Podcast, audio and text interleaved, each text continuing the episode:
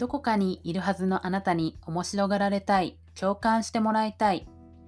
メジャーになれない私がインディペンデントな私だけを発信します。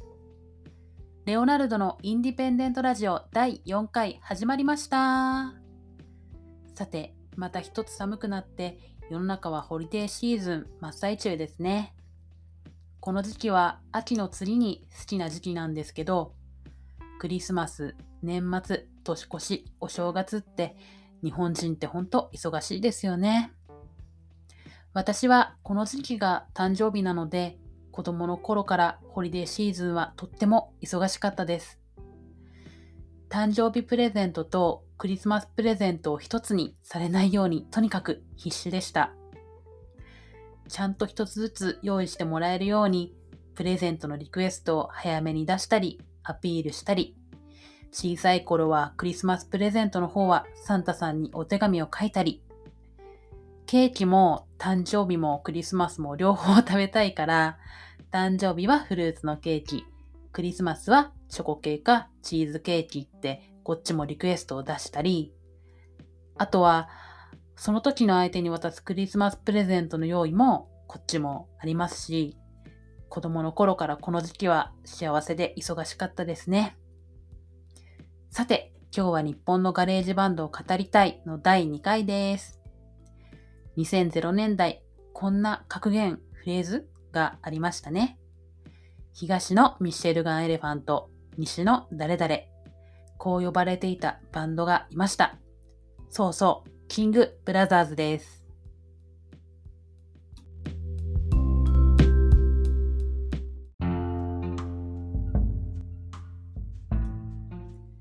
正確には西宮のキングブラザーズって言わないと、マーヤに怒られそうですけどね。彼らはガレージロックなんですけど、ブルースでもあるんですよね。バンド名もブルースブラザーズが好きだからっていうのが由来みたいだし、曲が若い時のイライラや焦燥感とか怒りとか社会へ物申すみたいなそういうのが特に初期は多かったので、そういうブルースをとにかくガレージにやっているのがかっこいいって思ったんですよね。星3つとかルルがそれの象徴みたいな曲なのかなって思います。星3つもルルも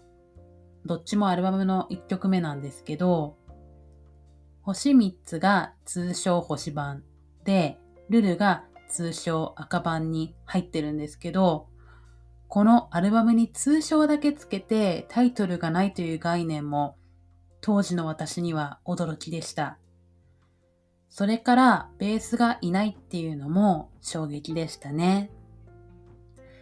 初めて聞いた時より初めて見た時の衝撃の方がすごかったですね。当時はネットも普及される途中みたいな時だったので、やっとライブを見に行くことができてのことですよ。音源もギターウルフくらいなかなか衝撃ですけど、やっぱりライブのあのパフォーマンスというか生き様ですよね。マーヤのあの動きは運動神経と身体能力は一体どうなっているのかとか、形像のギターはなんであんなに箱みたいで太くて低くて大きな音が出るのかとか、本当に生き様を見ているようなライブです。ソニーのドラムがそんなやばい二人に全然負けていないこととか、ライブの途中でドラムセットごとフロアにお引っ越しさせるのも生き様です。キンブラはドラマーが何回も変わっていたり、一時ベースも在籍してたんですけど、全員テクも癖もすごい人ばっかりだったとか、若い頃ロッキンで強制退場させられたなど、いろんな伝説がありますが、今回一番クローズアップしたいのは、マーヤさんのことです。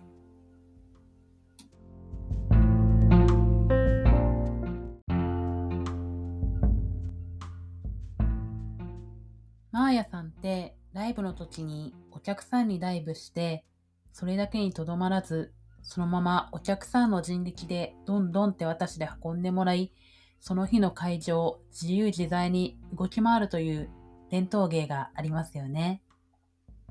で、これがフロアにどんなにお客さんが少ないとしても、マーヤさんを脅すことなく運ぶということなんです。お客さんもマーヤを担ぐ心の準備をしてライブに来るわけですからね。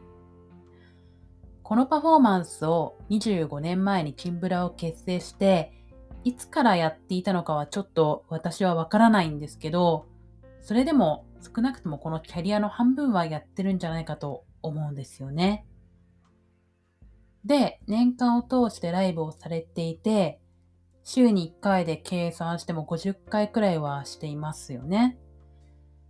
マーヤさんの体は常に全身あざだらけではないかと心配したんです。ある映画の俳優のインタビューで、無理やり担がれて運ばれるシーンを何度も撮り直すことがあって、全身があざだらけになってしまったっていうのを読みまして、これにつながったんです。しょっちゅう人力で持ち上げられて運ばれてたら、お客さんも持ち上げて運ぶプロってわけじゃないし、本当にただ力ずくで持ち上げてるだけだと思うんですよね。そうすると体に指がたくさん入っちゃうと思うので、これで体に無数のあざが常に消えないのではと思ったんです。で、ここから私の妄想が始まってしまいまして、ついにこの番組のテーマであります、ロックと性の感受性の性が少し出てまいります。ここまではまだロックと感受性しか出していなかったんですけど、まああの、性というか私のそういう妄想かな。ですので、マーヤさん、本当にごめんなさい。ではちょっと恥ずかしいけど、いきますね。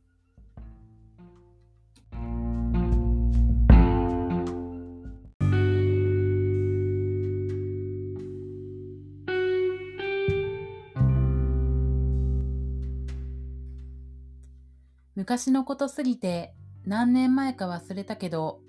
優に12年以上は前だと思う。その日は仕事が遅くなり、少しくたびれて夜道を歩いていた。すると、ゴミ捨て場でゴミを漁っている男がいた。一瞬何も思わず通り過ぎようとしたけど、その男の顔には好奇心が張り付いていて、とても楽しそうな顔をしていた。私の中でいつものやつが反応してしまった。この男の人面白そう。そう、私は面白い男に弱い。もちろん面白い男というのは笑わせるような人ということではなく、好きなものや生き方や価値観が表変な人のことだ。何してるんですか？普通なら怖いもの知らずな行動を私はとっていた。カーカツだよカーカツ？意味はわからなかったが、やっぱりこの男は面白いと確信した。彼によると、カート・コバーンというロックスターが着ていそうな服を捨ててある粗大ゴミの中から探し出す活動のことらしい。グランジファッションがしたいとのこと。そして彼もキングブラザーズというバンドでギターを弾いて叫んでいるらしい。ロックに興味のない私は、カート・コバーンもグランジファッションもキングブラザーズもさっぱりわからなかったが、そんなことはどうでもいい気がした。私はマーヤと名乗るその男を彼がゴミ捨て場から古着を持ち帰るように家に持ち帰った。とりあえず差し出したビールを飲むマーヤの喉を私はただ見ていた。その時に伸びている青いスウェットの首元からあざが見えた。妙に気になってしまい、普段なら初対面の人にはそんなことは聞かないのだが、あざはどうしたのか聞いてしまった。バンドのライブで毎回お客に飛び込み、そのまま担がれ続けるということを何年もやっているからついたあざらしい。その理由自体はどうでもよかったが、私はマーヤという個体にすごく好奇心を持っていた。気がつくと私はマーヤの青いスウェットとネズミ色の中途半端な長さのズボンを脱がせてベッドに寝かせていた。やっぱりあざが全身にある。私はそのあざ一つ一つにキスをしていた。優しくしたいとか愛おしいとか思うわけではなく、ただそうしたいと思ったから。それにマーヤにどう思われてもどうでもいいことだったから。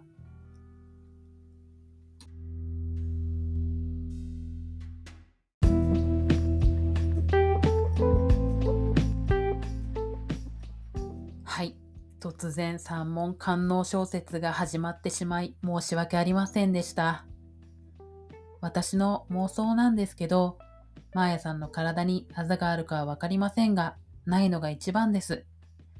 マーヤさんの体にあざがないことを祈ります。それに大前提この客席にダイブして、そのまま担がれ運ばれるというパフォーマンスは本当に素晴らしいものだと思っています。担いでいるお客さんも含め、生きるパワーに満ち溢れていると思います。お互いものすごい体力も使うでしょうしね。私、一度すごく間が空いて、10年以上ぶりにキングブラザーズのライブを見たことがあったんですけど、何にも衰えてなくて、本当に感動しました。このパフォーマンスのことだけじゃなくて、ライブをするときのポテンシャルの高さが全く衰えていないことにです。そういうのが音にも出ているからかっこいいんですよね。マーヤさんが担がれている間、慶三さんがアンプの上とかずっと高いところにいるのも大好きです。本当にこんな妄想をしてしまいましたが、まず音楽性や生き様がかっこいいとずっと思っています。ということで、今回は今までで一番長くなってしまいました。自分もキングブラザーズ好きだよっていう方は、X や各プラットフォームでお便りをいただけたら嬉しいです。番組のフォローをしていただいている方もいらっしゃるようで、本当にありがとうございます。最後まで聞いていただきありがとうございました。またお待ちしております。